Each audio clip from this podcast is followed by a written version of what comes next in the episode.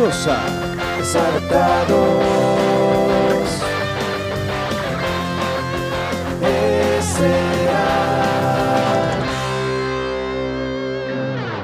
Bienvenidos nuevamente a Desatados Podcast, El vigésimo cuarto episodio. de Desactados Podcast. Coño la madre. Porque tú tienes lentes de, de, de sol y yo no tengo. Porque yo me los compré, pues. Ah, ok, Sí, qué porque chévere. ¿Por qué más? ¿Por qué Bueno, no compras unos a mí? Ah, no, está bien, pues que patrocinador. Este, nada, este es el primer episodio donde no está mi hermana porque, bueno, tiene clases. Pero es el primer episodio con un invitado online que está acá, se los presento, el gran y conocedor Y de único. música, único, presentable, crack, fiera, tifón, número uno. Jesús creador- Álvarez. Ah, coño, me quitaste la vaina. Creador de la intro que por lo menos ahorita todavía siguen en... Sí, sin video porque somos pelados, no tenemos plata para la intro. Exactamente, no, o sea, la intro animada. El Exacto, audio está el audio sí está. Spotify. Esto es para ustedes, gente de Spotify. Pero el gran ¿Qué es lo de la gente de Spotify? Jesús- ¿Cómo? ¿Qué es lo de la gente de Spotify? Esto. Jesús. Álvarez. Me gritaste. Qué- Pero qué sensible. Hola. Ahí está. Cool. Perfecto. Ajá, listo, maravilloso, magnánimo. Ah, sí, eso. Bueno, Increíble. comencemos. Yo, eh, les- Hola Jesús, ¿cómo estás? Eso. ¿Cómo estás, Jesús? Hola, muy bien, muy bien. Agradecido por la invitación. Gracias, gracias. Qué bien, qué bien. No agradecidos estamos nosotros que tú hayas aceptado y que estás acá con nosotros. Fuá, Gracias, hermano, eres tú, eres tú. huevona. Esa la Bueno. Sí, Mario, casi me convences. Sí. No, de verdad. No, no, Jesús, muchísimas gracias por compartir un, momento con nosotros, un- robar un poco de tu valioso tiempo para que estés con nosotros, compartiendo y debatiendo No, muchísimas gracias por ideas. invitarme a estar en el podcast. No, Agradecido. y, y cómo no, si eres el compañero que realmente, eh, para que tengan una idea, en todo este proceso de la creación del podcast o, y de- de- del tema del audio, Jesús fue... Y todo el tema técnico es el que nos ha asesorado. Sí, Jesús fue el tipo, mire, compra o ese micrófono. No, ese no. El Hagan otro. esto, hagan aquello. Sí. Y gracias a ti, bueno, esta vaina suena él, decentemente. Es que esto suena decente. Exactamente. Pero nada. Cuéntanos, Jesús, ¿dónde te encuentras? Pues yo me encuentro ahora mismo en Galicia, en España. ¿Y qué haces allá? Hostia. Pues vivo, vivo aquí desde hace cinco años. vivo. En España, joder. En España, hostia. Ah, Coño, me jodió. Ajo en la leche. Vivir, supongo, ¿no? Sí. Sí, yo también vivo acá, creo. Sí, ¿Y tú vives acá? No, ¿acá dónde? Acá en Buenos Aires. Ah, en Buenos Aires, sí. ¿Eso dónde fue? ¿Aquí o allá? Eso fue aquí, va, eso- seguro esa corriente de mierda se va a escuchar. Sí, obviamente. Pero bueno. Yo creo que fue allá. Sí, sí, fue aquí. Y eso estamos en el piso 9. mm, claro, Imagínate. Estamos en, en avenidas principales de, de Buenos Aires. Ah, sí, sí, pues este marico es mi área en la avenida principal. Sí, bueno, no es principal, principal, pero en una de las principales. Bueno, ok, ¿hace cuánto estás allá en España? Solo obelisco. Eh, no, casi, no, no sé, Casi. casi. ¿Hace cuánto estás allá en Bueno, España? pues estoy, estoy en España desde hace cinco años. Bueno, en, en Galicia. En Bueno, que es Galicia. parte de España. Es Pero, España, ¿no? O, Pero bueno. o todavía no se han si hay algún si hay, si hay algún gallego escuchando que saben que lo digo con cariño pero bueno. Aquí tengo, ya va, tengo una pregunta aquí, ya que estamos gallegos. gal- O sea, dos preguntas. Uno, si tú haces un chiste de gallegos allá, es igual de gracioso como cuando lo hacían en Venezuela. Esa es una. Y la segunda es, si tú haces el chiste de gallegos, los gallegos se ofenden. Y bueno, y una tercera aquí. Eh. Los gallegos son realmente como son, como dicen que son en los chistes.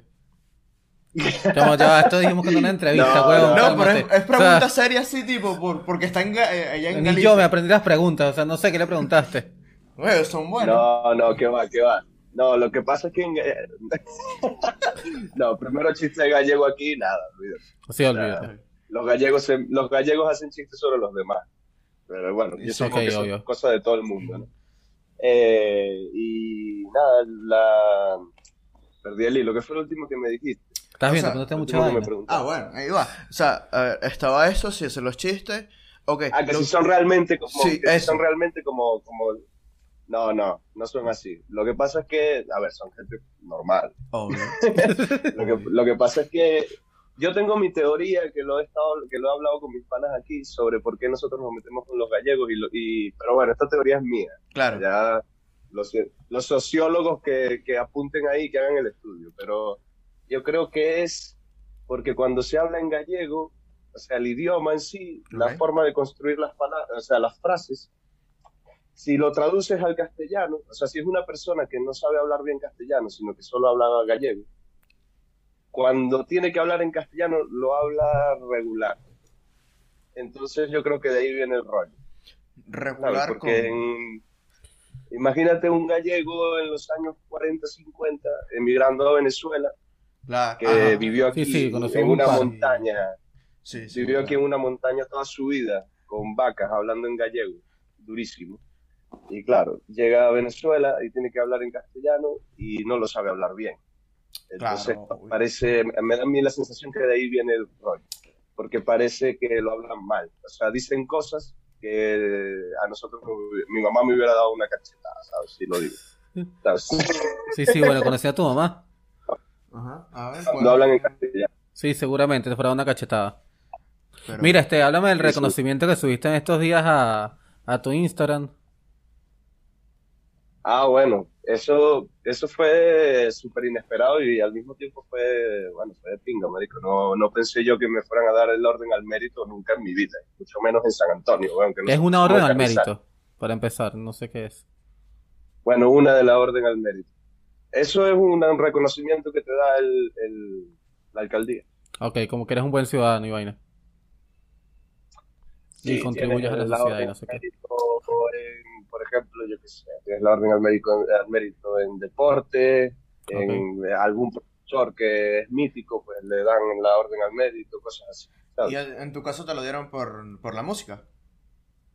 ¿O por otra cosa? No me lo dieron nada más, se lo dieron a la banda de rock sinfónico de San Ah, Antonio de los. Altos. Ay, qué bueno, qué Ah, bueno. cool, cool. Bien. Un saludo. para la banda. Saludo de para la rock banda sinfónico de- de rock sinfónico de San Antonio. De San Antonio, exactamente. Que un saludo. Y felicitaciones Que por su reconocimiento. Viste, el pueblo que siempre hablo. Está bien. Fue lo que siempre. Aguante San Antonio. Y Aguante. en esa banda también estaba, el reconocimiento también se lo dieron a Gabriel, a Gabriel Quintero, que también le doy un saludo y un abrazo fuerte. Un saludo, Gabo, Gabo. te queremos, eres un amor. No te conozco, pero saludo. A eso estamos. ¿Se parece a ti? ¿En serio? Sí, Seguro es precioso. Es verdad, exactamente. Sobre todo cuando se pone amargado. Sobre Ah, todo o sea, cuando- estás insinuando cuando- que soy lindo cuando me amargo. Sí, sí. Eres un- te pones bello cuando te pones enojado. Ay, Dios mío. No, y además, o sea, no quiere salir nunca. Siempre jalarle bola para todo. O sea. No, no, si Gabriel se arrecha corriendo ya es peor, porque entonces está arrecho. Ay, coño. Ay, Dios mío. ¿Qué te iba a comentar? un saludo, Gabriel. ¿Cuándo tenemos por aquí? Aquí Sí, Gabriel. también. Ajá, Gabriel. Estamos pendientes, Gabriel. Ver, no puedes Pues venir nada, si no tienes un... Ah, coño, sí se lo dieron también. Sí, sí, tiene un reconocimiento. porque tiene un sí, sí. reconocimiento. Claro, claro. Claro, también. Perfecto. Solo Pero el tuyo es mejor, Jesús. fue para mí solo, güey. no fue para mí solo, fue para toda la banda. Saludo para toda la banda. Un saludo para toda la banda. Claro, es como el tema de, de la sinfonía, bueno, no sé cómo se llama, ¿no? No conozco mucho de ese tema, pero de, de la, la, la banda, no sé, sinfónica, la que, la que rompió el récord Guinness hace no mucho allá en Venezuela, que el reconocimiento sería para cada uno de los músicos que estuvo ahí, ¿no? Sí, esa gente rompió un récord Guinness y a todos les darían un papelito, Un- supongo. su- claro, el- su certificado es rompí un récord Pero igual, o sea, hasta yo que sabes que toco mal la puerta, hasta yo me emocioné cuando, cuando rompimos el récord Guinness. Es re- es Ya se real. había intentado ¿sabes? Ya se había intentado antes, llenaron el poliedro, Ajá. llenaron el poliedro de músicos. Y no sé si en ese momento ya se había roto, o sea, no sé si rompimos el- nuestro propio récord. Ah, coño. No. Ah, mira, o sea, Interesante esa. Porque, interesante. el- porque esta vez que llenaron el poliedro también eran miles, pero no sé si habíamos roto el récord o no, o no sé, ahí ya no lo tengo claro. Y me imagino que ahí fue, tipo, fueron músicos de toda Venezuela. Sí, sí, claro, porque Sí, yo sí, sí, fueron. entiendo que yo entiendo que el- los, los núcleos de Caracas no tendrían tantos músicos. Sí, Sí, sí, o sea, fueron familiares de Aragua, de Lara, ¿sabes? Claro. Sí, sí. Creo que sí, me imagino que vinieron de todas. No, yo, yo no tengo familia. De, del Tamacuro. Tampoco ese estado no existe. No es ese, marico. Del Tamacuro ¿Dónde está existe. Del Tamacuro existe. Y lo sé, porque alguien fue. ¿Estás claro? ¿Estás claro que cuando uno va a una ciudad, Ajá. Eh, ahorita están a- a- armando tipo el nombre de la ciudad en letras grandes para que se tomen Sí, fotos sí, y tal? sí. Vi una foto de alguien que se tomó con las letras atrás del Tamacuro y yo dije, no mames. Existe. Wow, Existe. increíble. Ahora, ¿sabes qué es la que no he visto? Alguien que tenga la misma foto pero con Paraguay. No, es que en Paraguay no ponen letras porque no hay presupuesto. Ah. Estás Ah, llamando mira, pobre ahora, Paraguay. ahora les hago una pregunta, les hago Ajá. una pregunta a ustedes. Eso es verdad que, que hay un hay tensión entre la gente de Argentina y de Chile. Hay como un cierto recelo porque los chilenos son unos traidores. Pero no es. Pero no es como que, o sea, si viene un chileno lo van a tratar mal ni nada, pues, o sea, no es normal. Sí. Pero O sea, como- sí que tienen ahí una De hecho, te digo, hay mucho más resentimiento entre Boca River que entre un Chile, que entre Chile y Argentina. Ah, amigo. Estoy pensando Entiendo. cómo imitar a un chileno, pero... No me sale acento chileno. ¿Tú sabes me- mi acento chileno? No, la wea y la wea. Sí, sí, o sea, es que no hablan, no, no sé cómo, cómo imitarlo. Es que yo, a mí me sale, pero tengo que escuchar antes a un chileno para imitarlo. El acento que nunca, nunca, pero nunca me ha salido es el colombiano. Eso se quedó pegado. No, vale, estoy bien pegado, Está pegado. bien pegado.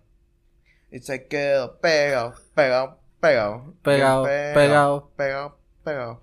Coño, Jesús, ¿me estás haciendo eso? Bueno, en estos momentos vamos a hacer un pequeño corte para... ¿Ah? ¿Volvió? Ahora sí. Ay, volví. volvió. Ay, no, volviste, no hizo falta hacer el "Ah, corte, qué bien. Ay, no sé, coño, ok. Bueno, ahora volviendo al tema de, de vos, señor gallego, español en España, eh, ¿qué tal, tipo? Se quedó pegado otra vez. No mames. No, mames. Gracias, Internet de Latinoamérica. A ver, a ver, a ver. a ver. Esto se puede- A ver. Hola, hola, hola. Ahí estás. Ajá, ahí estás. Hola. Perfecto, sí. Ahí estás. Ok. Bien. Cuéntame. Ahora vamos a ver. Volviendo al tema de español, España, Talfi, eh, ¿cómo fue? O sea, ¿tú llegaste directamente a, a- a Galicia o, no sé, llegaste primero a Madrid, tuviste un tiempo y después te fuiste a Galicia? ¿O cómo? No, no, llegué directamente a Galicia. Yo vivo en una, yo vivo en un pueblo medio grande que se llama Sarria, que está a 20 minutos de, de Lugo, que es una ciudad, que es la capital de la provincia de Lugo, Ok. para la redundancia. Ok. Sí, ok. Bueno, ¿y qué tal? O sea, tipo, digamos, ¿cómo fue tu... eh, ¿Cómo sería? Porque sabes que uno también pasó ese, ese tipo, ese Proceso de adaptación. Proceso de adaptación. Sí, ese proceso de adaptación al migrar a España y específicamente a Galicia. Porque bueno, como ya dijiste, es tipo algo totalmente aparte de lo que es eh, Madrid, por ejemplo. Sí, a ver, eh, en un principio fue un choque súper duro, un choque, eh, bueno, yo también me vine a, a España en un momento donde Venezuela estaba bien jodida eh, a nivel conflicto social y todo, yo me vine en el 2017 y claro, el contraste entre Venezuela, especialmente entre Caracas, Los Teques y tal, que era donde yo vivía, con Alexander y tal, eh, a llegar simplemente aquí a un pueblo, ya no te hablo de una ciudad, sino un pueblo, y darte cuenta de que la infraestructura y todo es 20 o 50 veces mejor, ¿sabes? O sea, es un choque durísimo. Es como, o sea, bueno, lo que la gente siempre dice de Europa, ¿no? O sea, tú llegas aquí, las calles están limpias, está asfaltado perfecto, negrito, todo está rayadito, eh, todo, o sea, claro, la policía no te va a venir a, a violar. A matraquear. eh, Sí. claro, no, eh, es un choque en ese aspecto a nivel de infraestructura súper grande. Yo siempre cuento una anécdota aquí a mis panas de aquí, que es una, es una estupidez, pero que a mí me, a mí me voló la cabeza. Que Adelante. fue la primera vez que entré yo a, a un, como decirte, al, cuando entras a un edificio, ¿no? Claro. Ah, imagínate, entras a una torre donde vive gente, ¿no? Entras a tu torre y están las luces apagadas y cuando tú entras se encienden. No, es una estupidez, la verdad. Eso aquí no sucede. Sí. ¿Sí? Claro. O sea, no Eso- directamente dentro del edificio, pero estás claro que hay calles que tienen esa vaina de que cuando estás caminando... Ah, se sí, sí, sí, tienes razón, tienes razón. Sí, eso. Claro. Pues, no solamente en los edificios, entras a un baño público en un centro comercial y tiene la luz apagada. Entras y se prende, Cool. ¿sabes? O sea, todo es así como... Porque aquí también el rollo de cuidar el planeta y tal. es- Claro. es Sí, sí, tienen problemas primermundistas. Exactamente. Claro, claro, exactamente. Y bueno, la calefacción, por ejemplo, yo sabía que era la calefacción, yo no sabía que era pasar frío, no sabía, ¿sabes? Bueno, imagínate yo que vivía, que soy de Maturín y vivía en un pueblo total. O sea, era puro Claro, calor. Claro, que tú vivías en un sitio muy caluroso. claro. Sí. Sí, o sea, nosotros vivimos así, ya fresquito, ¿no? O sea, Sí, no, una no, temperatura agradable. Es el infierno y al lado Maturín. Ahí estábamos. Después conocí Argentina, donde es el verdadero infierno. cuando en verano es la verano. muerte, con la muerte. Pero Lo que, sí, lo que estábamos hablando antes de empezar. Yo siempre digo que aquí, eh, en verano, estás en uno de los círculos del infierno. Sí. O sea, aquí en verano el calor es insoportable. Así como el frío en invierno es horrible también. Es que horrible. tener en Nevadas, heladas, llueve, llueve, llueve, pasas meses sin ver el sol. O sea, es, es un poco jodido, pero bueno. A mí me parece perfecto. Sí. O sea, lo digo yo. Esto o sea, está perfecto si estás dentro de tu casa, Eso ¿no? es lo O que sea, yo decía. Lo digo yo como persona que trabaja desde su casa y no tiene que salir a menos que sea una diligencia. Pero ese hecho de trabajar desde casa y que pase todo el día así está cool. Ahora van a salir los repartidores rápido a caerme encima porque no valoro el esfuerzo y tal. Sí, No, exacto. O sea, es como. Ponte a repartir. pa- Tienes una mochila ahí de adorno. La Lo intenté una vez, pero aquí va una anécdota. Cuando, o sea, recién llegado tal, Sí. eh, lo intenté y yo tenía era un J2 que nos había dado mi tío. Porque Ajá. el teléfono que me traje para acá era una mierda hecha y derecha. Ok. Y bueno, el J2 tampoco, eh, digamos que estaba del todo bien. ok. Yo fui, yo, ah, bueno, vamos a intentar tal. Estaba con un amigo que ya no sé dónde coño la madre andará, pero bueno, él. Y no, tienes que hacer esto, tal. Y, y yo, bueno, salgo, me llega el primer pedido, una hamburguesa. Cuando voy a buscar la hamburguesa, se me apaga el teléfono. Y yo, como, coño de la madre. Y agarré y dije, ¿sabes qué? Esto no es para mí, esto es una señal. Es- Fue la primera y última Qué fácil te rindes. ¿Ah? No, porque después dije, ¿sabes? Esto no es para mí. ¿Sabes qué? Chu, chu. Me regresé a mi casa, puse eso de adorno. ¿Y te comiste la hamburguesa? ¿Ah? No, porque no me dio chance ni siquiera de retirarla. Ojalá. Al menos hubiese tenido eh, hamburguesa. Un bonito gratis. recuerdo. Claro. Pero nada, se me perdió así. Dije, bueno, ahí fue. Listo. La primera y única vez que intenté ser repartidor. ¿Y ¿Cuál, fue- cuál es el trabajo más raro que has tenido en tu época de inmigrante? Trabajo más raro.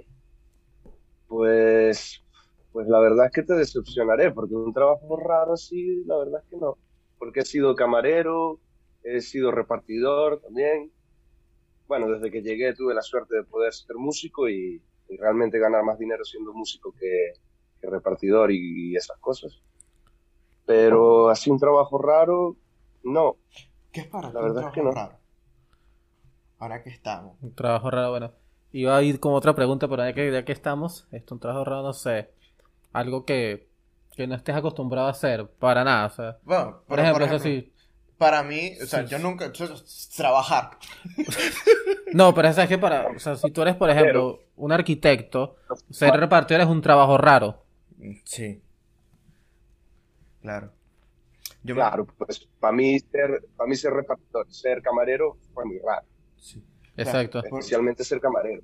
Es jodido. de aprender. Además que tú llegas aquí, todo el mundo te habla en gallego y aquí los cafés hay cinco tipos de cafés que al principio no sabía cuál era cuál. En mi vida había hecho un café en una máquina de hacer cafés, ¿sabes? Te, Tuve te que voy a pedir algo, pero ya cae de tu parte, obviamente, si lo haces o no. Puedes imitar a un gallego. Pero tendría que hablarte en gallego. Ah, sí, Sí, perfecto. sí, dale, mejor perfecto, todavía. mejor todavía. Pues como pues tienen una frase mítica que se saludan así, que dicen, a ver, oh". hablan así, a ver. oh". Eh, Lo escuché A ver. como Homero. conocen, cuando no te conocen, que te miran así con desconfianza y te dicen, ¿Eti de dónde ves? Que es como decir, ¿y tú de dónde eres? Algo así. Claro. ¿Eti de dónde ves sendo? Y miren, y Sí, sí tienen un suena. acento. Sí, sí, sí, suena. sí. Sí, su- sí suena a- a- al portugués. Sí tiene así. Es- Está cool. Sí, es muy parecido al portugués. Muy, muy Sí, sí, suena bastante al portugués. Eh, no, Falta aquí con los eso sí. brasileños medio que te entiendes, ¿no? O sea, yo estoy hablando en portugués. sí. Eh, ¿vos sabés falar portugués? No, no falo, y así me... Sobre todo si lo preguntas a esta chama que vende, ¿sabes? No, no vendo, no sé nada. ¿Quién te pregunta qué vendes qué cosa? Cuando estás en un aeropuerto en Brasil, se te acercan un montón de vendedores. Y yo digo, no falo portugués, chao. Pero los vendedores aquí son portugueses. No, No, Perdón, no, en Brasil. Brasil. Ah, en Brasil. Brasil, ah, sí, sí, sí. disculpa, verdad que tú has recorrido Latinoamérica, ¿verdad? Se me había olvidado. Y yo decía, verga, aquí. Si los, por- si los vendedores aquí son los senegaleses, haitianos, no sé. Sí, exacto, ellos hablan en francés, se les entiende menos todavía. En francés, Sí, sí. sacre bleu. Pero el, el francés de los, de los africanos es raro. O sea, es como un francés medio atravesado. Algo así es Y el racista. portugués. El ¿Cómo? portugués de los africanos también. Es rarísimo. Sí. Perdón. La gente Está muriendo de risa el de- sol. aquí hay muchos inmigrantes de, ¿cómo se llama el país? Cabo Verde, Ajá. se- y se habla portugués, y ellos hablan portugués y es bastante raro. Es un portugués distinto Sí, al loco. portugués de aquí al lado. Bueno, sabes que somos peladores y no vamos a comprar el Zoom. Entonces esta reunión se va a acabar en 10 minutos. Sí, Y luego empezamos otro porque ajá. sí. Ah, se está acabando sin tiempo de actualizar. Ok, perfecto. Bueno, podemos dar un chance, una pausa. Ahí volvemos. Ya te volvemos a llamar para que le, oh, le damos a iniciar otra vez. No cortemos aquí. Ya, volvemos. Ajá, bueno. Eh, un aspecto importante de, de- de la diferencia entre vivir en Europa y vivir en Latinoamérica. Uno solo, te digo. Sí, uno que- solo, el que... O sea, obviamente hay un mar enorme de diferencias, pero digamos el que más te parece importante a ti. Pues mira, el que más me parece importante a mí, que se me, es lo primero que se me viene a la cabeza, es la seguridad. Ajá. Muy bien. La seguridad en la calle. O sea, aquí, aquí no pasa nada nunca.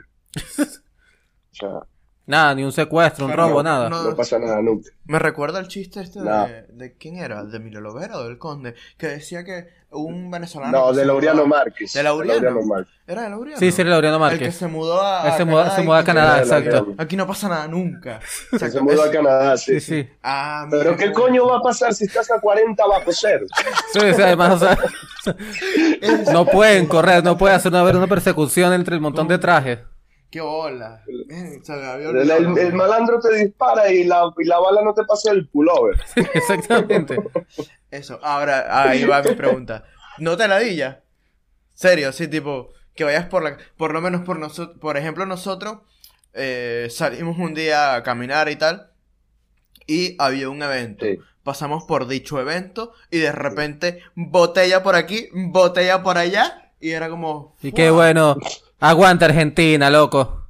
Pero lo que me da risa es que yo, marico, yo seguí. Yo seguí, o sea, ese día estábamos con dos panas argentinos. Yo seguí así relajado, yo como que, bueno, un botellazo más, qué carajo. Y estos maricos salieron corriendo, Claro. no sé. No, no, no, no, no, No, no, sí, sí, sí, no, sí, no, sí, sí, no. sí, sí, sí. Eh, ve, tú seguiste Ajá. y el que salió con ellos fui yo. Así que déjate marcar. Pero se fueron para atrás. No, nos echamos a un lado. O sea, ellos se echaron a un lado Ajá. y como yo me quedé con él, yo a ver, ¿a ¿dónde están? Ah, están allá. Voy para allá. Y te estábamos buscando. ¿Y te acuerdas quién salió corriendo? ¿Amadeo o el marico literal? No, nadie salió corriendo. Ah, ok, ok, chévere. Que- Haga, qué exagerado eres. Nah, huevona. Verga, Salieron corriendo, no. Coño, porque yo seguí así y de repente volteé y no están estos maricos y no los vi. Claro, pero es que justamente, yo no sé, tú ibas adelante. Sí. Bueno, por, por, lo eso. mismo. Yo, tipo, yo vi que venía la gente de allá Ajá. hacia acá. Y fue como, bueno, algo pasó. Y de repente escucho botella. Y bueno, veo hacia atrás. Y los compañeros de este pana, Amadeo y, Silvio. y Silvio, se corrieron a un lado hacia una pared, un edificio. E- Era un concierto eh, gratis en, en plena calles de, de la Mona Jiménez, que es como, no sé, decirte los adolescentes en Venezuela. La música que escuchan los presos. Sí, sí. Bueno, entonces, ajá. Bueno, yo también escucho a los adolescentes, pero, Hermano, o sea, ya, usted como músico me afirma y reafirma, usted considera que Alexander tiene madre. razón. Que los adolescentes es la ¿Cómo que música eso? De los presos. los, adolescentes, los presos escuchan los adolescentes. No, todos en Venezuela Yo también escucho los, yo también adolescentes. escucho los adolescentes, pero ajá, o sea, a eso me refiero. O sea, yo También escucho la que- mona. yo- yo- es que. Es que yo te creo que hubiese dicho, no sé, la, eh, la música tipo salsa baúl, ¿estás claro? Ahí que pss, salsa boleta. Sí, exacto. Lluvia. El tunqui, tunqui. Esa la vaina, sí, que se baila así. Eso, eso. Frente, Así con el frente. cuaderno así bajo el brazo. Cuaderno bajo Verga, el el brazo y lluvia. coliseo ahí. Ahí, ahí, ahí. Tu, tu, tu, el- y Claro, el claro. lapicito aquí en, el, en Escucha la la oreja. el chama. Claro. Ahí. Escucha la chamita chamita. Eso, eso. Yo lo que te quiero es bulda, mi amor. Eso. Y con la de Anija al lado. Ajá, bueno, y bueno, Eh, ¿cuál es la música? ¿Cuál se- claro. Dime, o sea, dije los adolescentes fue lo primero que se me ocurrió. Pero dime un ejemplo de, de música de preso. Verga, no sé, no te yo, yo te diría con cualquier salsa baúl. Pero No, por eso digo, para no decir Salsa. cualquier cosa, lo dije los adolescentes. Oye, pero no sé, está bien, está O bien. sea, imagino que eso en España es imposible, ¿cierto? O si pasa que de repente la gente se encabrona y coñazo para ti kung fu. Es lo que te iba a decir antes, marico. O sea, esas cosas sí que pasan, porque aquí la gente es burde rumbera, weón. Aquí se rumbea todos los putos días. Entonces, eh, siempre hay coñazas y siempre hay un botellazo y siempre sí, hay cosas así, pero a los cinco minutos llega la policía y se acabó la mariquera, todo el mundo preso. Ahí los policías estaban cagados viendo detrás del, del, del no, montón de Los gente. policías ya saben. ¿Sabes qué pasa? Que como aquí no pasa nada, los policías ya saben dónde pasan las cosas. Entonces ya están patrullando esas zonas y tal, porque siempre se, se forman peos en esas zonas. ¿sabes? O sea, ese tipo de cosas sí que pasan. En la- coñazos, peleas, sobre todo, en, sobre todo en las fiestas, en los conciertos, en esas vainas. Pero un tiro nunca, porque aquí es ilegal tener armas. Tú no puedes tener armas aquí. Bueno, teóricamente aquí también, mi, ajá. Sí, buen punto. No, no, pero literalmente. O sea, no puedes tener un arma. Sí, sí, eso es lo que está, lo que hablamos el día que estábamos cuadrando lo, lo que me comentaste, las vainas de técnicas para el podcast. Que no puedes ni, o sea, que no puedes tener ni siquiera un, no sé, un arma de caza y si la tienes que tenerla descargada y vainas así. Y tienes que tener, si puedes tener una escopeta de casa, pero tienes que tenerla desarmada, metida en el estuche, tienes que tenerla siempre contigo. Si tú te vas de casa y paras en un bar a tomar un café o lo que sea, tienes que bajar con la escopeta, No la puedes dejar en el pero auto. desarmada. No, no la puedes dejar. Eh, y son las únicas armas que puedes comprar. Una escopeta de casa, algo así. Una pistola normal, un revólver, eso no puedes comprarlo. Di- Directamente no existen en las tiendas ni nada de eso, como en Yanquilandia. Sí, sí, sí, Yanquilandia. Exactamente. Y a decir, no, aquí pensando. ¿Y los policías van armados? ¿Ellos sí tienen una pistola? ¿O tienen, qué sé yo, un taser o algo así? Ah, mira. No, los policías van armados y, o sea, los, los policías tienen un arma de reglamento, pero nunca la usan, nunca, porque conozco a un, conozco, tengo un amigo que hace muchos años fue guardia civil, que, ah, porque ese es otro peo, aquí está la policía, la policía nacional, está la guardia civil, o sea, es una vaina rara. Claro. Entonces, la guardia civil, este, este tipo de guardia civil, era guardia civil, y nos decía que eso era una ladilla tener la, la pistola, o sea, era una ladilla. O sea, no la piensas 27 veces antes de sacar la pistola. La vaina se tiene que ir, la situación tiene que ser un desastre para que un guardia civil o un policía meta un tiro. Coño. Porque ellos están muy bien entrenados, ¿sabes? Ellos primero se caen a coñazos, que están entrenados en ese peo de caerse a coñazos Coñazo. antes de sacar la pistola, ¿sabes? Sí, o sea, tampoco es muy distinto como es aquí, o sea. El policía acá piensa muchísimo antes de soltar un tiro. Es que, pero. eh, Porque si no pasan las cosas que pasan como con Chocobar, por ejemplo. ¿Qué pasó ahí? Bueno, es un caso que no vamos a hablar hoy, pero básicamente es un policía que mató a un delincuente y bueno, lo metieron preso. Ajá, eso justo es lo que te iba a decir, que aquí, por ejemplo, el policía puede actuar, puede Exacto. disparar, pero el tema es que sabe que si dispara, está jodido. Entonces no puede. Está Exactamente. jodido. Así, es aquí también, así es aquí también. Sabe que si dispara está jodido, vaya a juicio, un peo. Sí, sí.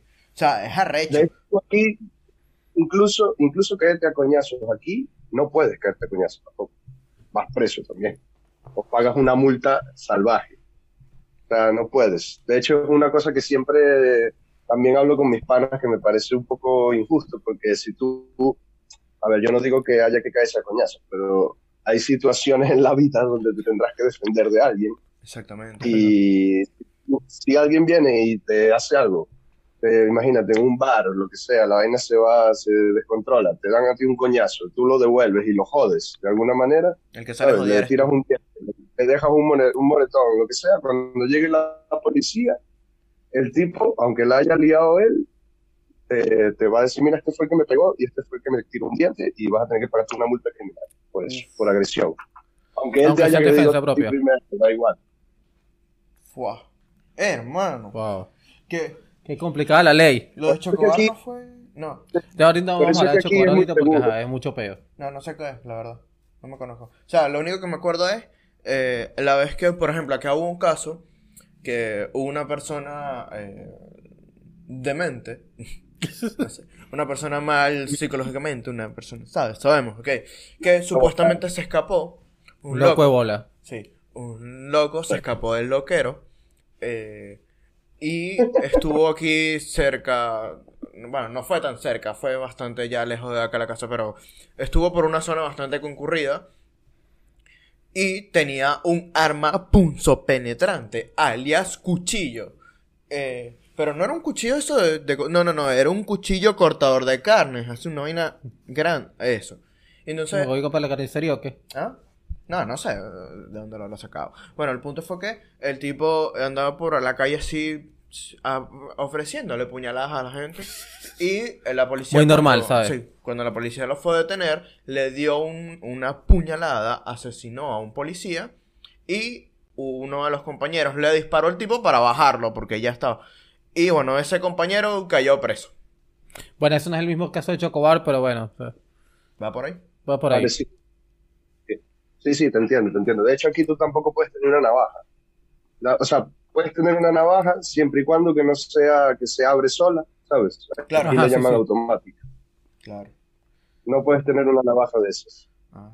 Eh, Esas, pero es curioso, porque eso sí que lo venden. Sí que lo- Que lo- la- pero no, pero si un policía o un guardia civil te, te cachea y te consigue una navaja de esas, es un Cagaste. grandísimo. Puedes tener una navaja normal, tipo Victorinox, ¿sabes? Una navaja Claro, normal. Una navaja suiza. Siempre y cuando pase- mientras- siempre y cuando la hoja no pase de un X centímetros, creo que son 10 centímetros. ¿A ti alguna vez te, te ha parado la policía ya? A mí, Sí. sí. Claro, con esa cara de marihuanero, ¿cómo no? Mira, realmente sí, eso. Nada, hombre. ¿Tú te Sí. acuerdas de esto? Sobre todo la policía de... ¿Dónde de- ve? Ah, acá. ¿Tú te acuerdas de esto? eh, sí, sí. Ahora, Sí, me digo, sí. antes era roja, pero la metí mucho para la playa, ahora parezco un santero. Antes era roja. Ya, sí, ya. sí, esto antes era rojo. ¿Qué era rojo? lo que está blanco. Su puta madre. Ahora No, ando, mira, ando- escucha, a mí, todo- sobre todo me ha parado la policía de tráfico, que es la Guardia Civil. Claro, si te paran y aquí hacen mucho control de alcoholemia, alcohol de- eh, control de drogas, eh, te revisan el coche, eh, ¿sabes? Me han multado varias veces también. Bueno, algo Pero- más divertido. Este, ¿Mm? cuéntame, ¿cómo es vivir de la música y cuánto tiempo pasó para que, desde que empezaste a hacer música, te pudieras vivir de ella? Pues básicamente desde que llegué a España es que puedo vivir de la música, porque está mejor, está bien pagado. Y aquí el músico se respeta de otra manera, tiene un valor, la sociedad valora al músico, ¿sabes? Entonces eso también ayuda. Claro. y antes- y- Bueno, continúa, continúa. Dale.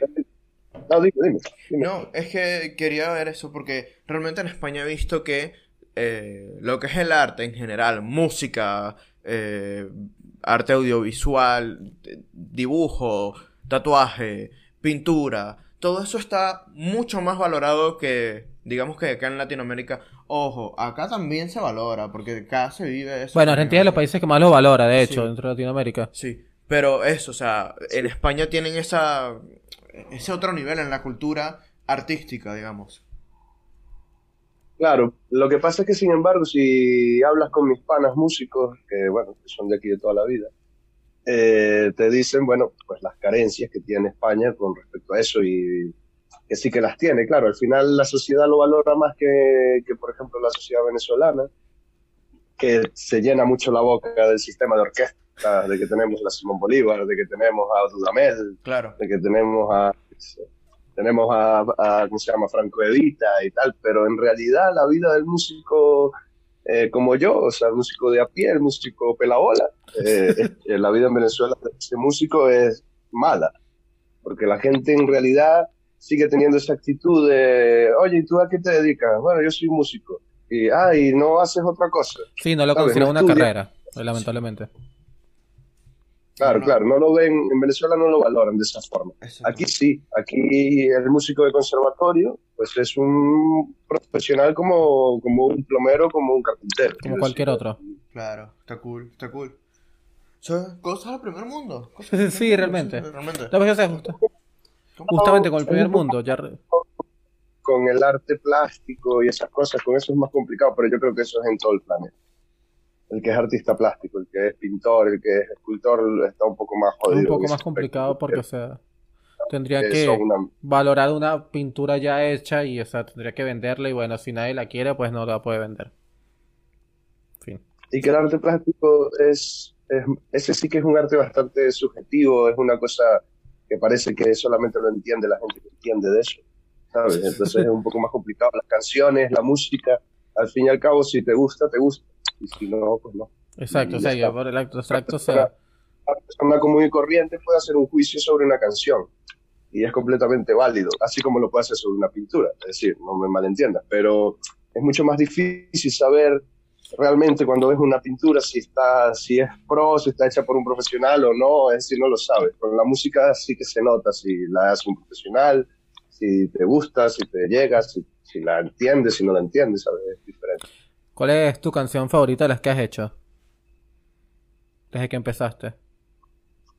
Que va, eso es como, es que son como tus hijas, marico, no, no tengo favorita. Claro. A ver. Mm, Pero bueno, yo qué sé, me gusta mucho la última que saqué, la que está en Spotify, la, la última que saqué que se llama Escucha su canto. Ajá. Me gusta. Una canción que, bueno, Sí, sí, está gusta fina. especialmente. Los qué, invito a todos a que vayan al Spotify de Jesús Y la escuchen, sus por favor, claro. gracias. Y obviamente se pasen por el de nosotros. Nuevamente les mando este gran saludo a la gente que nos ve por, nos escucha por Spotify.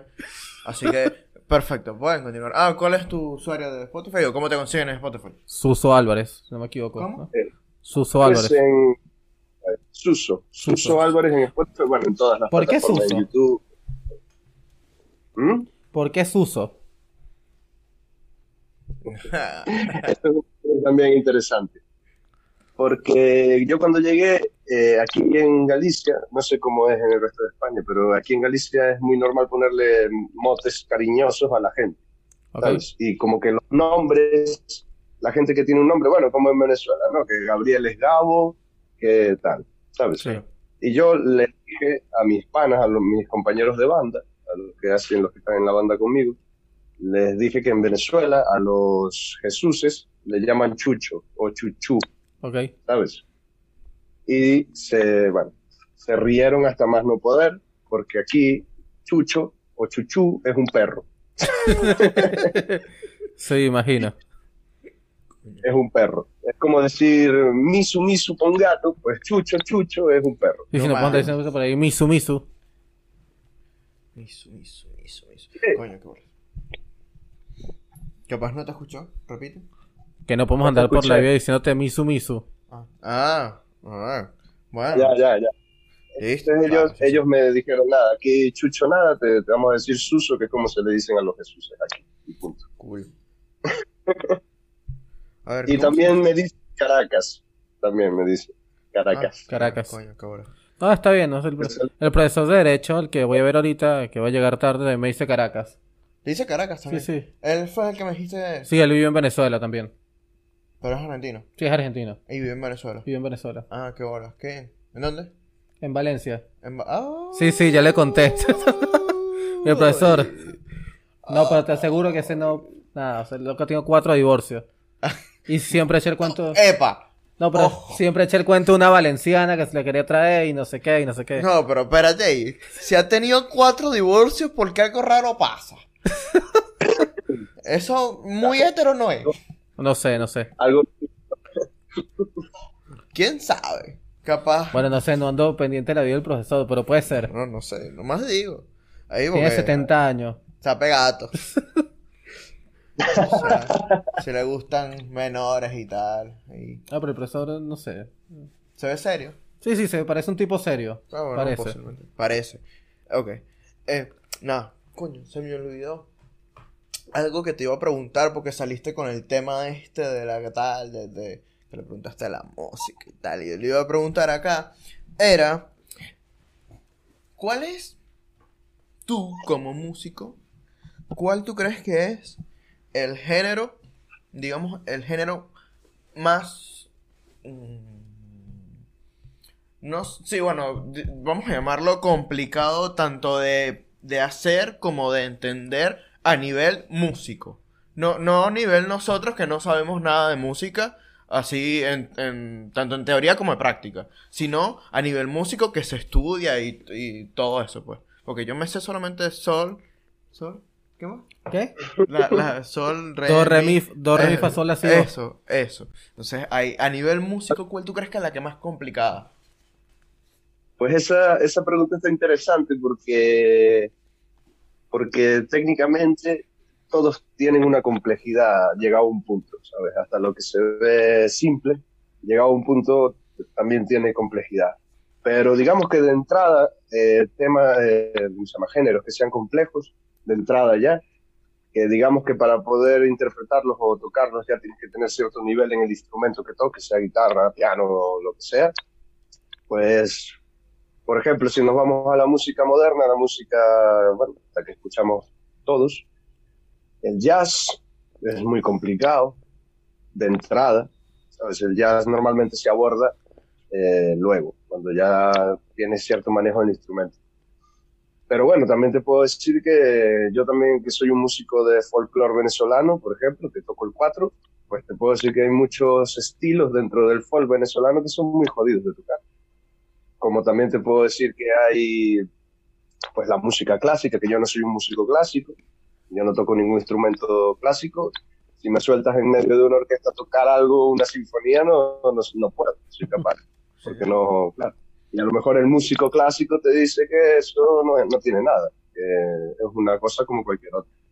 O sea, depende. Yo creo que todos los géneros tienen su complejidad, que no hay uno que sea más que otro incluso los, los que están menospreciados tienen su complejidad. No es fácil hacer que algo suene bien, ¿sabes? Una cosa es tocarlo y otra cosa es que suene bien. La gente menosprecia mucho el reggaetón, por ejemplo, y yo siempre digo, pero produce tú un tema de reggaetón y hazlo sonar así. Claro, es al- algo que, que yo le había comentado a, a este No, o pana. sea, tú sabes que yo y tú también eras un hate del reggaetón a muerte. O sea, Ajá. al principio. El reggaetón. Yo Exacto, al principio, del o sea, cuando éramos, hater de cuando éramos, re- cuando éramos adolescentes. No, no, yo, yo sigo manteniendo esa postura, pero la flexibilicé. Quiero decir, yo no me gusta el reggaetón, no soy consumidor de reggaetón, no lo escucho. Porque no me gusta, es música que no, que no me gusta. Pero es música que, que, por ejemplo, hay canciones que me gustan, ¿sabes? Sí, sí. Como cualquier otro. Hay otros géneros que no escucho habitualmente porque no me gustan o porque simplemente no me llaman. Y eh, ciertas canciones sí que las escucho porque me parece que son interesantes musicalmente o porque incluso la letra es bonita. Hay canciones de reggaetón que tienen letras bonitas también, o sea, no, no todo es blanco o gris o negro, ¿sabes? Claro. Es- Ejemplo, eh, Zafaera, una letra espléndida. Claro que sí. Si tu novio no te mama el culo, pa' eso que no mames. Perfecto. Exactamente. Qué letra magistral. Poética. Poeta. Donde quiera que estés, Bad Bunny, te felicito. Ahora, ojitos lindos, ojos bonitos, ¿cómo se llama? de moda. Este, no sé. Pero Sí. el Puerto Bonito está, está bien. Sí, pero ojos, o- ojitos lindos. Que es- creo que canta la novia de Bad Bunny en esa canción, Ajá. Gabriela, si no me equivoco. Esa canción está buena, está linda. No deja de tener su te me pones arriba y te chingo, pero ahí va, está mejor que lo demás. Pero es que mira, ese, ese tipo de cosas, eh, Vale, lo que pasa es que el reggaetón es bastante explícito y bastante, quizás puede que llegue hasta cierto punto a ser obsceno, pero hay muchas canciones que están en inglés, que la gente canta así Sí. a todo pulmón y no tienen ni puta idea de lo que está diciendo y, es y dicen ese tipo de cosas también. Totalmente, ¿Sabes? exactamente. Pasa que como no es reggaetón, Pero, o sea, por ejemplo, muchas canciones de rock and roll, del rock, porque por ejemplo los rockeros son los más haters del, Del, del reggaetón, reggaetón claro. y de la música urbana, ¿sabes? Y hay muchas canciones de rock que son bastante sexuales, pero, o sea, por ejemplo, pero o sea, como- un ejemplo que todos conocemos que es Caramelos de Cianuro. O sea, muchas de sus canciones hablan de sexo, pero no es de una manera tan balurda como, como se habla en el reggaetón promedio. Tan explícita. Ni siquiera es claro, no son- es balurdo. o sea, Por ejemplo, eh, Doja Cat tiene canciones tipo ahí que, que cuando la entiendes, cuando la entiendes o cuando al menos buscas la letra en español, obviamente Ajá. es como "Mm, esto es algo que fácilmente cantaría Bad Bunny. Si fuera Jeva.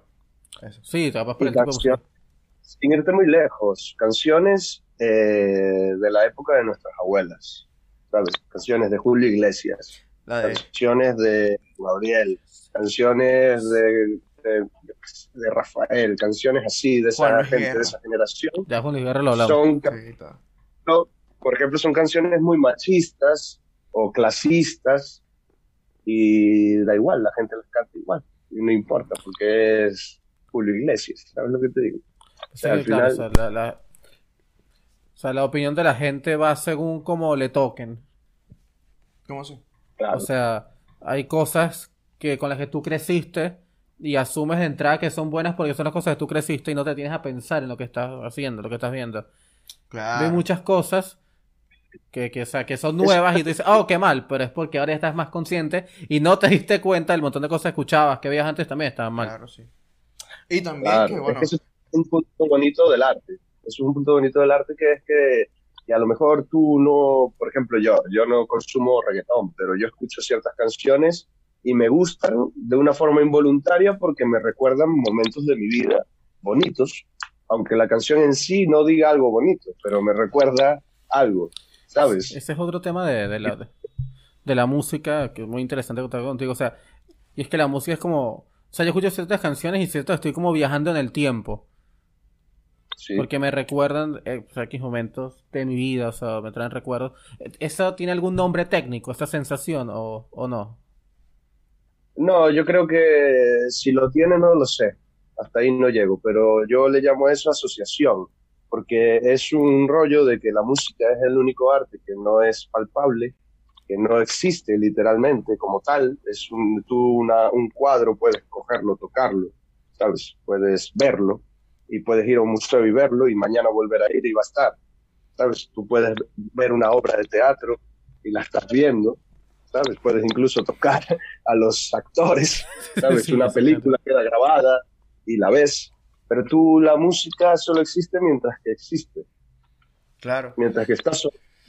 La música solo existe mientras que está sonando, da igual que la escribas en una partitura, que la grabes en un disco o lo que sea, eh, la música solo existe mientras que suena. Ahora, Pues es- ahora, con esa que me, que me, ¿qué tal?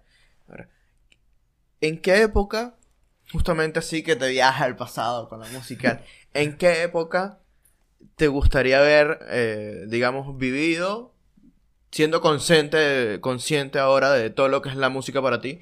Eh, ¿en qué, en qué época te hubiese gustado vivir según sabemos tipo la música de los 80, los 90, cómo fue evolucionando, cómo fue cambiando? Según eso, ¿en qué época te hubiese gustado vivir? Bueno, pues yo creo que indiscutiblemente me hubiese, que, me hubiese gustado tener 20 años o 18 años empezando los 80, ¿sabes? Ok. O vamos a a- mediados de los No, no, ya, ya, 80, espérate, ¿sabes? quedan 10 minutos. 18 Ok. Deja que ronde la idea. tener 18 años en el 85 o 20 y pico de años en el 85 hubiese sido maravilloso. Porque es mi época. O sea, la edad de tus música. padres, básicamente. Sí, pero también te digo que tendría que haberla vivido tal y como es mi personalidad musical. También te digo que la hubiese tenido que vivir no en Venezuela. ¿sabes? La hubiese tenido que vivir o en Estados Unidos o en Europa o yo qué sé. Pero en Latinoamérica no. Pero igual en esa época, ¿Sabes? en Venezuela, en Latinoamérica en general, o sea, igual iban muchos artistas internacionales, o sea, Claro, No, pero, pero no lo digo, lo digo Pero sí, creo que por, por vivirlo. Lo digo por vivirlo de verdad, ¿sabes? Poder estar en, yo qué sé, en una ciudad de Estados Unidos, me da igual cuál, Los Ángeles, por ejemplo, y vivirle el apogeo de las grandes bandas que hoy son leyendas.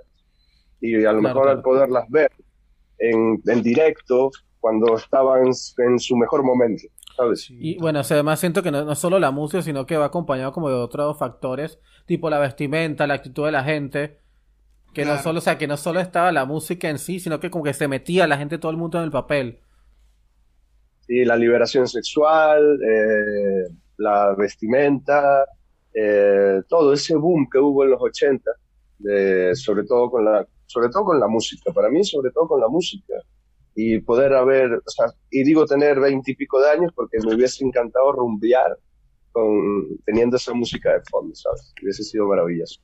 Hablando de rumbas, está aquí, bueno, no sé si has ido mucho fiesta allá, pero ¿qué, qué música se pone en las fiestas allá? La misma que en todo el puto mundo. Puro reggaetón. Puro reggaetón, puro trap, puro... Bueno, eh, también se, eh, aquí en las discotecas, que le- aquí se llaman pub, en las discotecas y en los bares y tal, eh, sobre todo predomina el reggaetón y el trap, pero también ponen canciones del pop rock de España. ok, ¿sabes? ok. Porque Ponen que la si, gente es o muy... sea, es posible estar en una discoteca y escuchar estopa, por ejemplo. Sí, sí, sí, sí, sí, sí. Y escuchar escape y escuchar, yo qué sé. Mm, es que, es que los grupos que te puedo nombrar en Latinoamérica no son famosos. O sea, escuchar Fito y Fitipaldi, escuchar M-Clan, escuchar Leiva, Pereza, No, no son famosos. eh, esos. Igual que uno en Venezuela, o sea, uno no, no es consciente de la magma del rock argentino, o sea, hay como 500 millones de bandas que, que uno ni siquiera se, se imagina. uno ni se imagina. ¿Tú, tú has es- es escuchado a, lo- a los redondos de Ricota, por ejemplo? nacional. ¿Cómo? Es decir, has escuchado a los redondos de Ricota. Eh, sé cuál es la banda, pero no, porque me, yo tengo, uno de los que trabaja conmigo en mi banda es argentino. Ah, claro, que con razón. Y me, me muestra bastante música. Y sí, lo- los he escuchado con él, pero no los, no los domino, pues, no los controlo. Sí, No, no, sí. es- es- o sea, el rock es, es chévere, es muy refino. Está cool. ¿Tú en qué época te hubiese gustado vivir así y tal? Musicalmente, Sí, musicalmente. creo, creo que coincido con el compa, me encantaría vivir en los 80. También, totalmente. 80. Que ahorita, yo por ejemplo, soy programador y normalmente tipo tengo que estar todo el día en la compu porque además de programar me toca editar video.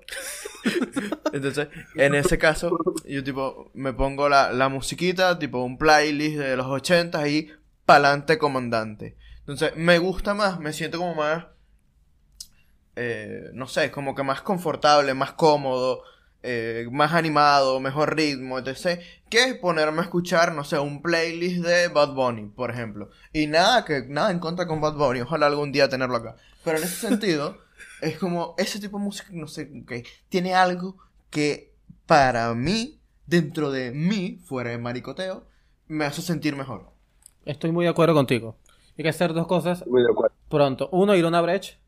Claro. que No sé si has escuchado la fiesta brecha, es una fiesta argentina. En España también la hacen. Sí, en España también la hacen, por eso te digo, sí, no sé, bueno, nada. Una fiesta argentina que es muy famosa, no sé por qué, porque la verdad es una fiesta, puta del otro mundo, pero ahí colocan reggaetón, obviamente, bueno, predomina el reggaetón y el trap, pero también puedes escuchar rock argentino, rock en inglés, pop rock en inglés, música de los 80, meten de vez en cuando una canción y está bien fino. Y bueno, eh, incluso aquí que no se escucha ese tipo de música, se escucha salsa, merengue, bachata, meten dos, tres cancioncitas de esas. Queda bien. Y bueno, la otra es el Club de la Serpiente, que es este, donde siempre te digo que es la música de los 80. Sí, claro. Una fiesta de pura música de los 80. Es que aquí también se escucha mucha música latina, sobre todo la cumbia. Aquí les gusta muchísimo la cumbia. Y en Argentina también se Buena madre. Este mate un problema con la cumbiatón. como mátenme, ¿sabes? Como mátenme, por favor. No. Así estoy yo. la Así cumbia soy no- yo. Bueno, yo a mí me gusta la Así cumbia porque, yo. bueno, yo Ay, soy yo no, Liche. yo no, Ah, igual también me gusta el vallenato. Mátenme. Pero es que es eso, Alexander, ese es el problema, que, que, que el, el problema con la cumbia es que me hace ese- sentir ese sentimiento de rechazo, porque es como una vaina Nietzsche, es como una vaina, chabacana, Ahí ¿sabes? está, Es una- tenemos un compañero acá conmigo. Es la misma vaina. Pero no, no, o sea, eso no es culpa de la música, es No. culpa de la gente en Venezuela que la escuchaba. Y Eso, lo mismo, entonces, o sea, claro, No es culpa de la a mí cumbia. A mí yo ay, escucho cumbia y me llevo una camionetica por el silencio teniendo por mi vida. Es así. Aquí, aquí hay cumbias Entonces- que están buenas. Sea, hay cumbias que son Unas que otras, chéveres. Pero ah, Sí, hay recopadas claro que sí. Sí. No sé. Pero no creen que no voy a poner un playlist de cumbia en Spotify. Ese es Primero. momento de cortar. Continuamos con este podcast tan perfecto que está saliendo con el, nuestro querido invitado, amigo, conocedor, músico, profesional, Jesús Álvarez. Y Maki, que se montó acá en mi brazo. Un saludo, Maki, saluda. Ahí, va Maki. Ok. ¿En qué nos habíamos quedado? Estábamos hablando de la cumbia y De la, la música cumbia. Nietzsche. Sí, es verdad. Ah, sí. ¿Verdad? Además de la cumbia, ¿qué otro tipo de música consideras así que, que, que es Nietzsche? Que te Aparte del vallenato. Vallena- ¿Vallenato te pasa lo mismo? El vallenato también es bastante nicho. Chócala, no jodas. Si estamos en la misma. Ahí está. Bien, Para mí también me gusta el va, vallenato. ¿Ah? Que a mí también me gusta el vallenato. Claro, que. Sí, sí, yo sé que soy Nietzsche. Repito, si, Alta si hay pinta de algún turro. amante del vallenato escuchando esta vaina, es mi opinión personal, no es nada comprobado. pero, pero el vallenato para mí es súper niche y súper tierrugo.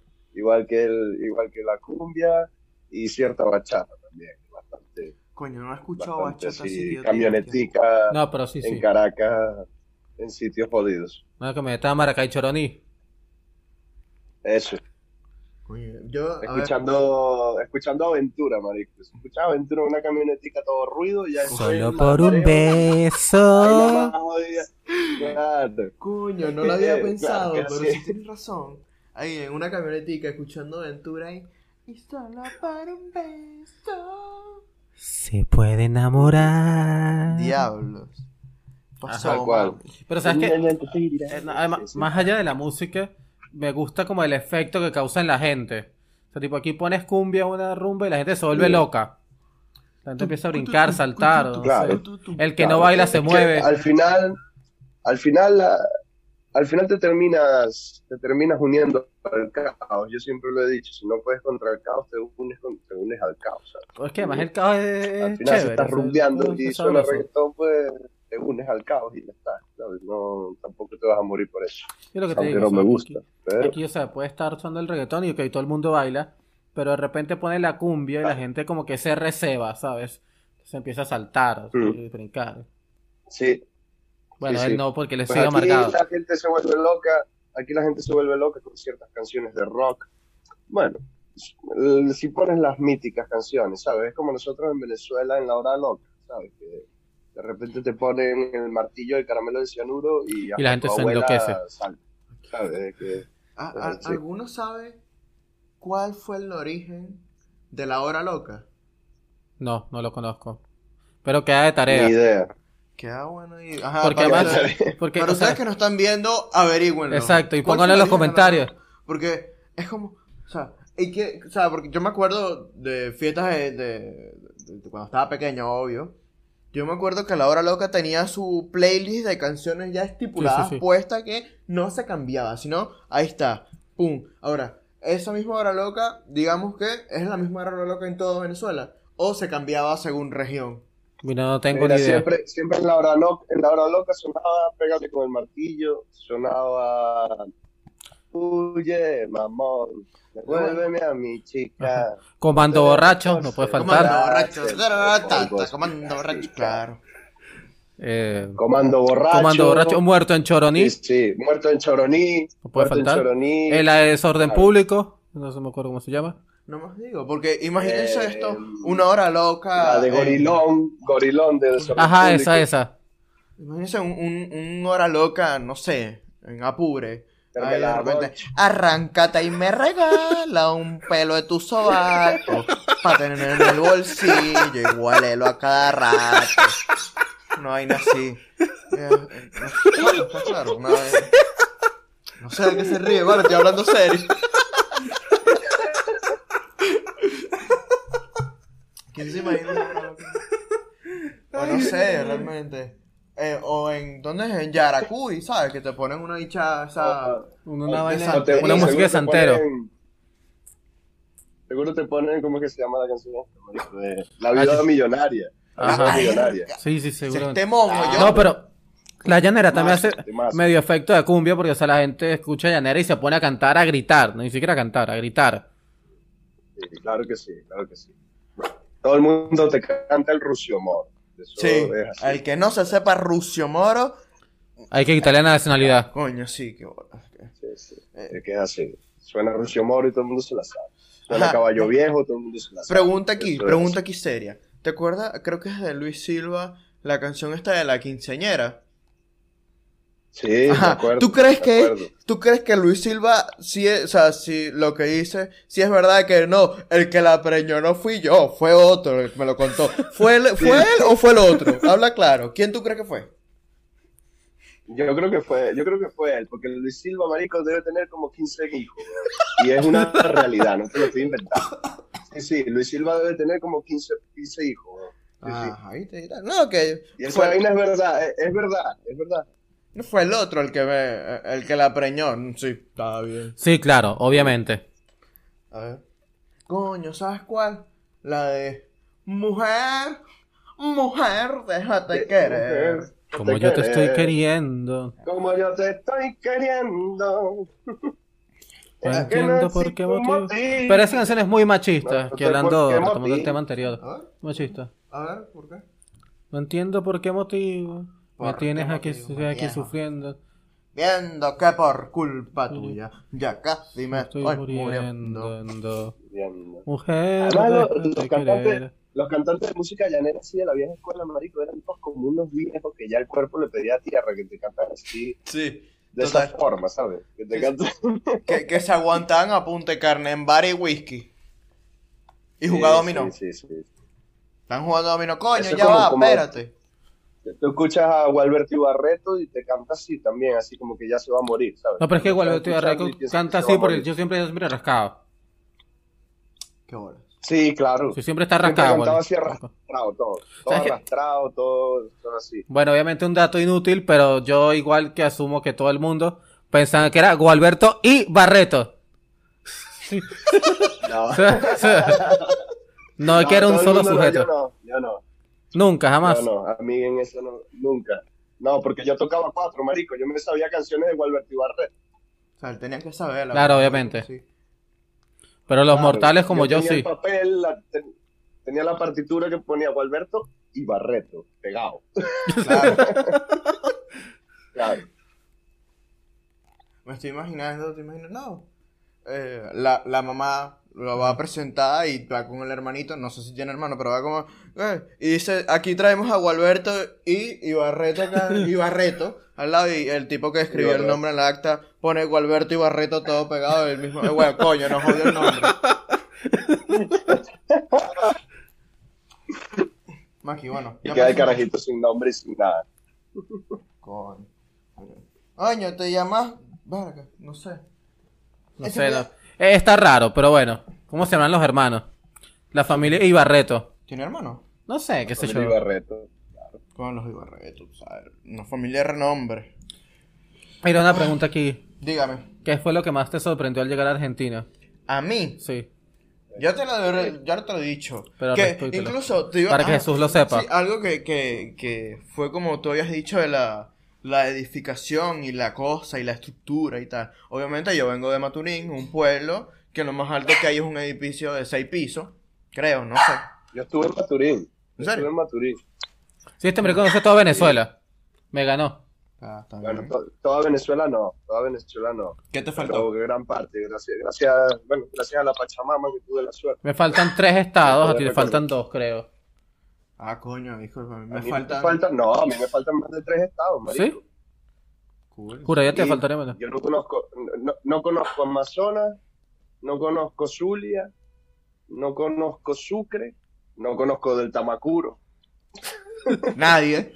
que no se me perdió nada ahí, Nadie. y no conozco, no conozco Apure, tampoco fui a Apure, fui a Barinas, pero no fui a Apure. Ey. Ey. Bueno, nada. ¿Tú? Ya te dije, ya te he dicho, pero o sea, no conozco Amazonas, no conozco el Tamacuro y no conozco Monagas.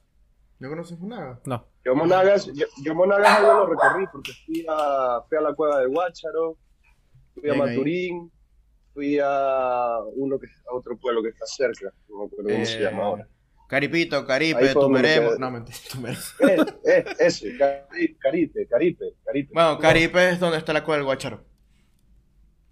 Eh, ahí, Eso. Estuve ahí y bueno, lo recorrí de abajo para arriba también, porque claro, yo en realidad estuve en Ciudad Bolívar y en Puerto Ordaz y después fui para allá. Entonces, después, claro, lo, lo recorrí casi entero, Monagas para arriba. Claro. A ver. Bueno, continuando con eso, yo, Maturín tal, y cuando llegué acá, un pueblo tal, llego acá, los edificios tremendamente altos en comparación a mi pueblito, las casas bastante bien bonitas y tal. Bueno, casas, porque aquí en cada capital casi que no son casas. ¿eh? Pero, o sea, y bueno, también me pasaba eso de las calles. Cuando- recién llegado, tú ves las calles preciosas. Aquí ni un puto hueco, ni nada, na- ni un chicle en la calle. Ya después de los seis meses. Ah, Ya después te das cuenta que son solo las autopistas. Sí. Y las calles principales, ya el resto de calles es como nada. Ya, claro. Pero sí, e igual, a mí Buenos Aires me sigue pareciendo una ciudad hermosa, preciosa. Claro que sí, mi Buenos Aires, querido. Tiene que ser, tiene que ser precioso. Es, lo es, lo es. Créeme. Pero O sea, además es Aquí es lo como, como una vibra marico. Artística aquí, muy arrecha. Aquí los edificios, aquí es lo contrario, marico. Aquí los edificios son bajitos todos. Ah, Es una vaina que tienen aquí, es como una ley también. que no Pero te refieres en- En. Sarria o digamos en Madrid. También, son bajitos todos. En Madrid también, en Madrid también son bajitos. En Madrid hay tres rascacielos, solo. Aquí hay rascacielos.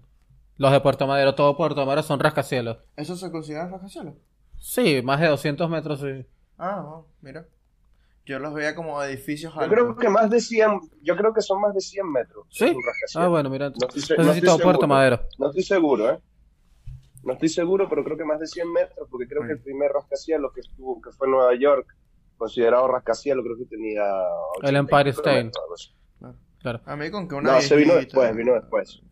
Ah, ok, ok, ok. Con una viejita de Puerto Madero. que el Empire State sí que es alto. El Empire State tiene 300, no sé cuánto. 300... 371, si no me equivoco. En su momento fue el edificio más alto del mundo. Claro. Después le Y fue, construyeron y fue el edificio más alto del mundo durante muchos años. Sí, aparte. Bueno, una cosa que me sorprendió acá cuando llegué, no sé, vainas mías, capaz no fue lo que me sorprendió, pero me acordé y lo quiero decir, es que fui a un baño en un centro comercial más o menos cheto de, de Palermo, y era, era un baño que estaba como escondido, y había un dispensador de condones, que decía algo así como, Ah, cumplí tus fantasías. Sí, Y yo, coño, vale, sí, esta vaina hace falta en Venezuela. los bares. Aquí los hay en los baños de los bares y de las discotecas. Hay esa vaina. Bueno, Qué- no sé, cool. yo porque no voy tanto a un bar. Sí, sí, aquí también hay. Una discoteca por eso. Por ejemplo, en, en Alcatraz, los baños también tienen cosas de de. Que bolas como decir acá atrás y señalar para atrás y tal. Sí. Pero sí. Alcatraz es un bar. No es Alcatraz, literal es acá atrás. Ah, es acá atrás. Sí, por eso te digo, Ah. acá atrás, no es Ah, Alcatraz. claro. Ah, pero todo el mundo dice Alcatraz. es una cárcel. Sí, exacto. no. Sí, sí. Acá atrás. Qué triste que se llama así, no lo puedo llamar Alcatraz. eh, por cierto, es un bar, un bar. No sé si llamarlo bar. Pues sí, es un bar en el que hay bowling y hay pool y vainas así. Sí, pero con temática de, de rock eh, medio ochentera también, creo. Sí, sí, también. Medio- Son cinco pisos de, de- de vainas así, o sea. Sí, una cosa temático. bastante grande y tal. Y económico. Bastante, sí. Para el que, que quiera ir económico, se lo recomiendo full. Pero bueno. Cállate, tranquilo, no jodas. Hermano. Yo sé que tú quieres hablar, pero, coño, qué bolas, ¿qué dirían los perros si hablaran? ¿Cuánto tiempo ya tenemos? Creo que te acaba de decir el coño de tu madre, suéltame. Sí, Sí, me creo. parece. Pero es que no la puedo dejar quieta porque, tipo, escucha a los vecinos y va a, la- a ladrarles, porque, no sé, le caen bien. Ahí estás viendo. Cállate, pues. ¿Qué? ¿Qué? Eh, no, no, eh. Bueno, mira, este. Un gusto haber hablado contigo. Próximamente Muchas gracias. otra Ha vez. sido mío. Muchas caballeros. gracias, caballero, por haber compartido estas Nobles señores. horas de su vida. Esta hermosa velada. Realmente Sí, una hermosa velada, como la de la de Ibai. Sí. Muchas gracias, ha sido Yo encantado. un placer. encantado Esperamos tenerte y pronto de nuevo. Estoy para lo que necesito. Te queremos mucho. Aquí estoy. Y nada. y sí. yo a ustedes. Welcome to Desadaptados. Y, y nada, si me queréis invitar más adelante, yo. Sí, sí, claro, vas a volver Claro a venir, sí, obviamente. sí. Eres el, el primer invitado online que hemos tenido. Y bueno, el primer invitado El primer invitado de general. Porque mi hermana comenzó como una especie de invitado, pero se quedó. Así que, nada. Acá Pero está. queda, encantado. Bueno, Nada, sabes, que eres- sabes que no con mi hermano, así que. Nada, saludos para la familia. No sé qué. Igualmente, marico. Te quiero burda. Igual. Bueno, para ustedes les recuerdo que pueden seguirnos en todas las redes, que no las dijimos. Exacto, dijimos las redes. Exactamente. Exacto. estuvo buena la conversación. Ahí está. Eh, Desadaptados Piso S.A. en absolutamente todas las redes. Está el Instagram y las demás redes de este pan acá presente. Sander. Cirit. Ahí está. Soy Elia González. Mi hermana que no está porque, bueno, está siendo responsable con la escuela. Que es A diferencia de mí. HTT Sorin. Y las redes del compañero acá. ¿Puedes decirlas, por favor? Arroba Bohemians con doble O y con una H intercalada. Esa doble O es la que me jodió ayer cuando estaba buscando tu Instagram. Lo buscaba con una sola O y yo, pero ¿por qué no me sale? Cuando me di cuenta, ah, es doble O. Ah, vos, tarado. Es, bueno, arroba bohemians. Boludo. Ahí lo pueden buscar, seguir en Instagram y demás redes. Y obviamente en, ¿cómo es en la de Spotify? Como que Suso Álvarez. Ah, Suso, Álvarez. Claro, Así claro. me- Eso. Nada, los invitamos obviamente a compartir, dar like, a suscribirse y volverse a suscribir. Y todo eso, ya saben. Y claro, clic en la campanita, por favor. Gracias. Exactamente. Un Claro, gusto. ahí está. Perdón. Bueno, nada, Adiós. muchas gracias. Adiós, los amamos. Fíjense, Dios los bendiga. Chao. Chao. Ahí está. Perfecto.